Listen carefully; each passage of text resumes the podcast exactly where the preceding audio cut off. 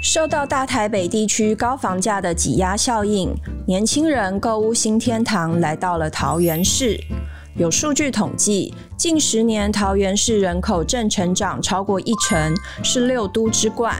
除了房价相对亲民，桃园的生活机能充沛，食衣住行娱乐都能获得相当满足，也满足了民众买房的需求。针对在地的经济发展，桃园市政府也有很多不一样的规划哦。像是为了刺激桃园经济，现在就正在举办二零二三桃园购物节。只要在桃园消费单笔金额满三百元，就能参加抽奖。大奖包含百万油电车、电动机车、iPhone 十五手机等。八月一日到十二月底前，在桃园买房子、汽车、家具等各式消费发票都可以。赶快来去参加桃园购物节！想知道购物节活动内容，欢迎上网搜寻“二零二三桃园购物节”。以上广告由桃园市政府经济发展局提供。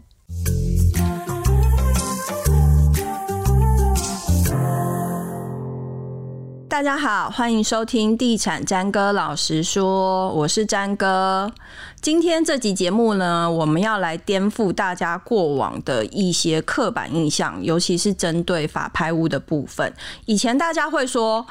买法拍屋可以捡便宜，可是根据这几年的一些交易数字或者是呃房价来看，好像买法拍屋已经不再。跟捡便宜画上等号了。我们欢迎宽频防汛发言人徐华成，欢迎老徐。大家好，我是老徐。好，那个以前大家真的认为法拍屋是可以捡到便宜的，是没有错，因为过去其实法拍屋它跟市场的价差起码大概都有两成左右的价差。嗯，对。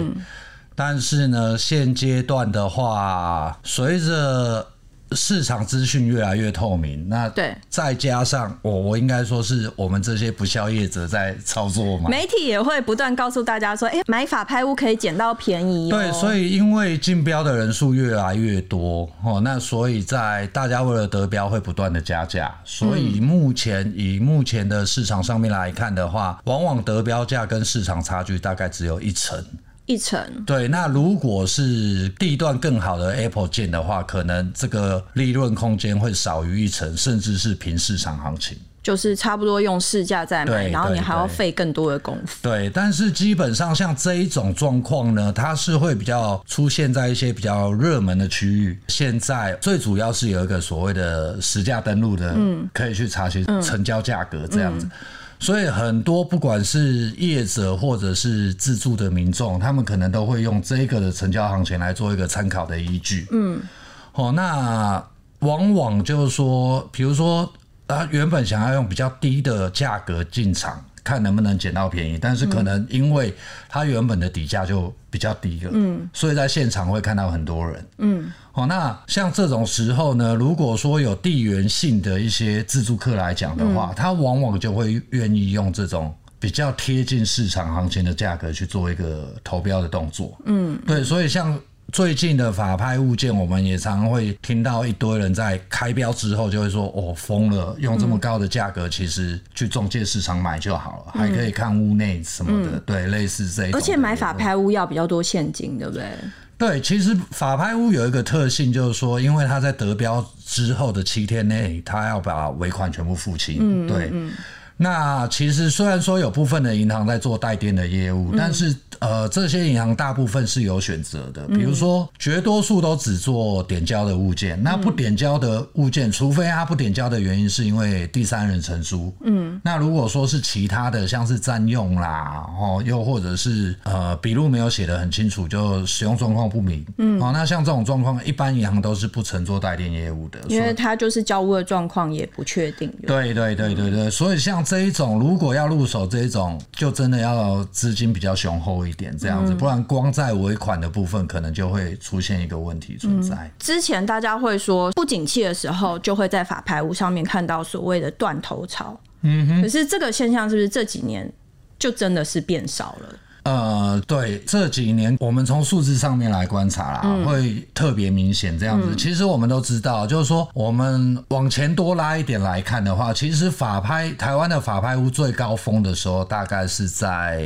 金融海啸过后那一年。嗯，对。那之后呢？那时候我记得一年的拍卖件数可能有到四万五千件左右这样子，对全省的部分加起来。嗯但是呢，因为隔年呃，台湾这边立刻就有调降遗产税，嗯。好、那从原本的五十 percent 降到十 percent 左右这样子，那当时其实就呃吸引了很多海外的资金回到台湾来。那当然，想当然，不动产就是一个很重要的一个投资指标。嗯，那从那之后呢，其实台湾的这个法拍代标件数，因为房市热的关系，嗯，也使得代标件数就一直的往下递减这样子。对，那降幅蛮大的。哦，一直到现在，可能全年度的法拍代标件数可能都不足一万件，或者是只有一万出头而已，这样子。哇，从四万五变成可能不到一万，对对对，所以其实可以说这十几年来，呃，代标件数这个是有非常大的一个落差，这样。就是它货源就是真的变很少。对，那其实这些原因，第一个主要是当然说，当然这也是庆幸的地方，就是说几次的国际上面比较重大的金融事件，可能对台湾都没有太大的影响，这样子。嗯，好、那再加上其实。国人本来就非常的喜欢投资不动产，那还有就是说，台湾过去的一些房贷利率其实一直保持在所谓的低档，对，对，跟国际比起来，台湾的利率真的是非常便宜。嗯，那所以也导致就是说，哎、房市的未来发展看好，再加上那个利率低的原因，等于说很多很多的民众就会一直不断的往这个方向走。就是咬着牙可以撑过去就撑，不啊对对不需要对到对卖对房子。 那实际上，如果从拍定价格或者是溢价率，就是从价格的部分来看，这个法拍物的行情是有真的比以往贵吗？确实是比以往贵，因为最主要的是说，第一个法院他在估价的时候，哦，估价师这边本来就是参考一个市场周边的行情，对。那我们都知道，其实这几年台湾的不动产，简单来说是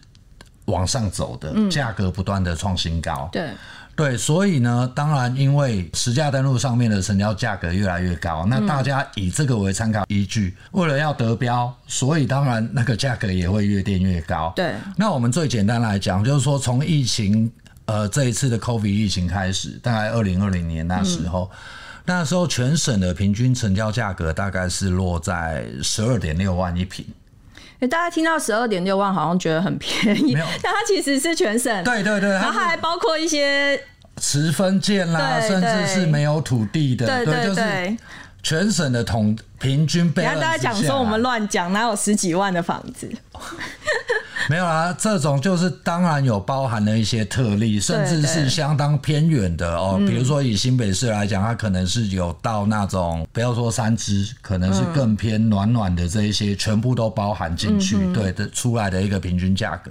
那刚刚有提到，就是说二零二零年的时候，大概平均成交单价是落在十二点六万一平。那其实我们可以看到，到去年，也就是二零二二年的时候，嗯它的单价已经拉到了十七点七万一平。嗯，好、那这也是因应了这几年其实台湾房价一直在走高的原因，这样所以它子，等于是涨了快要一半哎、呃，超过三成以上。对对对，嗯，所以这种状况，那再加上就是说，因为近年来刚有提到，就是说法拍件数其实是逐年递减的一个状况。对，对，那在僧多粥少的一个状况之下，大家为了要取得想要标到心目中理想的标的，嗯哼，那当然你价格势必就会变变高，嗯，像以往大家为了。捡便宜都会等，比如说等到三拍之后再进场，但现在好像也有一个状况是，大家可能一拍二拍就抢着出手了。呃，基本上这还是要看物件啦。不过由于经验法则的关系，大家可能都知道说。有些比较漂亮的物件，我就算等到便宜的时，呃，假设我等到三拍单价比较低的时候进场，对不对？可是因为往往到了三拍，它的竞争人数会更多，更多我为了要取得这个标的，我反而要呃垫更多的价格，也就是会出现我们说的破上拍的一个状况，就是说它的取得总价会比上一拍的底价还要高。嗯嗯，好、那所以。消费者这边也学聪明了，就是说，如果预测到可能会有这种状况，那他可能二拍底价进去，哦，搞不好会比三拍进去取得成本还更便宜一些，这样子。我觉得听到这边真的是要跟民众们说声抱歉，以前真的在。当记者的时候，不知道为什么要劝大家可以往去多去看看法拍屋，因为其实这样看起来，其实法拍屋的水很深呢、你看现在价格除了垫高之外，以前大家可能会会认为说，哦，我可能二拍、三拍之后再进场可以捡到便宜，可是现在很多人可能会先出手了，然后再加上它的的标价的设定，可能又需要一门学问在，所以现在到底是什么样的人在买法拍屋啊？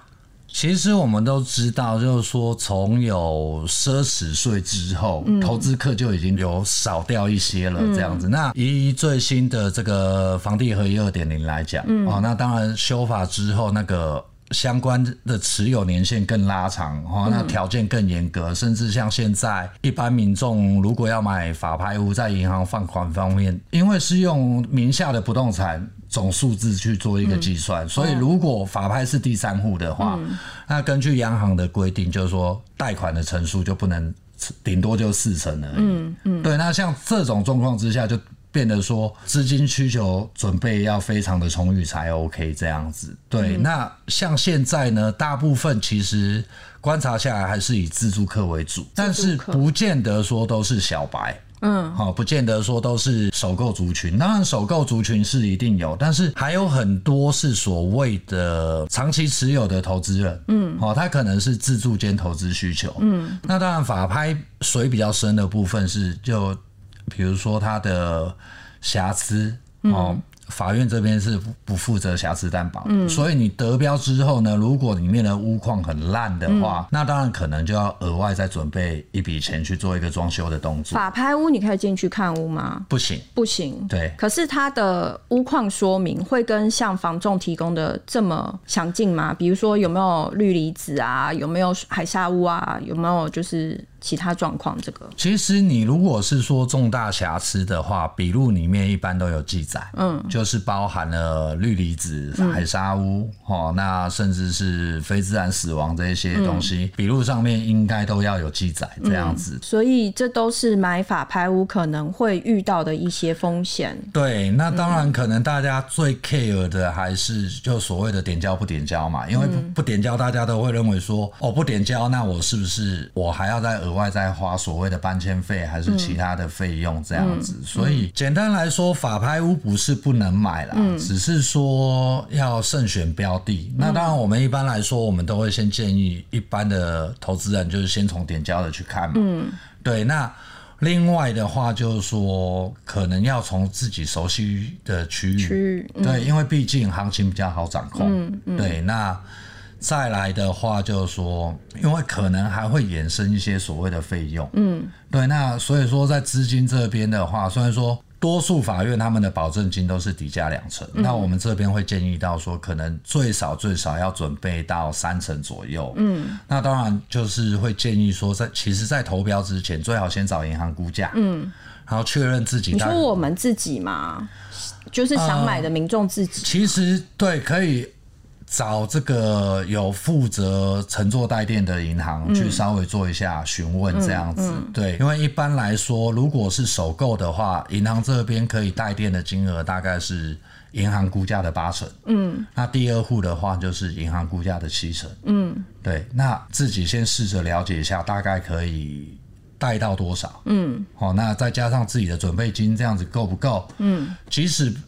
没有那么充裕，也可以大概抓一下，就是说，假设有意愿要投标的话，嗯，最高你可以出到什么样的程度？嗯，对，就不要为了得标而不断的去加价。对，哎、最后就是因为这个法拍屋很热门嘛，所以衍生出其实坊间有很多的代标公司。对，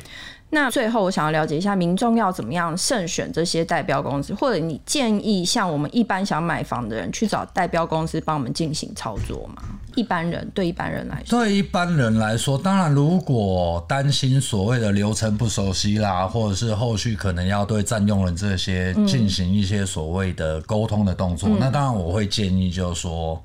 还是可以找代表公司，因为毕竟后续的处理会比较快。那如果说法院笔录上面很直接就表明说它目前是无人使用，是呈现一个空屋的状况，那这个时候或许就不需要浪费这个钱。嗯，那今天的结论就是，你建议一般的购物小白或首购族来碰法拍屋这一块吗？我会觉得，要说实话哦，说实话可以碰，说实话真的可以碰，但是就是 说有没有这么多的标的？嗯，哦，就是说你自己要慎选。那再加上我们刚刚说的，即使你想要捡便宜，嗯可能自己要先做一些功课。但你口袋也要，就是你准备的资金也要够啊。呃，所以我刚刚有特别提到对这个部分，我们其实可以先跟那个银行这边去做询问嘛，可以碰，但是自己的预算要掌握好，对不对？那做能力范围之内的事，对，那除然后功课也要做好。对，那除非你有势在必得的理由啦，哦，不然我不建议说一昧的加价上去，就是做自己能力范围内的事。现场就会有那种被 PUA 的感觉， 应该会有吧？有些会，有些会，所以，所以一般小白去还是要你知道，你自己要站得住脚，对，因为一心态要端，对，要用要要那端个正，对对，对因对为一般投资人可能比较难分辨说，哦，今天这么多人主要是要 focus 在哪几间这样子。好，我先说，我可能会崩。我现现场看到人多，然后我喜欢的东西又可能很难买到的话，我可能会猛加价，所以我可能不适可合。是猛加价也有一个限度嘛，你就对啦，不不能超过我的能力啦。对啊对对对对嗯对，我我的意思就是这样，呃，可以加价，但是就是以自己的能力为主嘛。你嗯可以先预设一个金额，即使遇到人多，顶多就是出到这个上限而已。嗯嗯，对，那不要再想说我要额外去信用贷款，嗯或者是回家再跟父母再借一些，嗯对对。那我觉得如果是这样子就没有必要。好，今天谢谢老徐来帮我们，呃，应该也算是稍微颠覆了一下以前大家的刻板印象，觉得法拍屋可以捡到便宜，其实不一定它可以画上等号了。现在，那如果说你是一个购物小白，然后你听说，诶某一个物件它可能是你很喜欢的社区，那它现在在法拍市场上出现，你想去试试看的话，那老徐这边也是建议你先把功课做好，然后呢，再来就是你要把你的预算设定好，以免你到最后变成现场的炮灰， 是吗？不要说炮灰，就是会变分母这样。你什么时候变得这么 温和？没有啦，啊因为很多我们其实我们自己在看，就是说他出的价格可能就是来陪标的这样， 对啊，就陪，但但是没办法，啊就像考试来陪榜。 但是没办法，因为每个人的口袋深度不一样嘛，对啊对啊对不对？所以所以这个就很难说了，好，今天谢谢老徐，拜拜拜拜。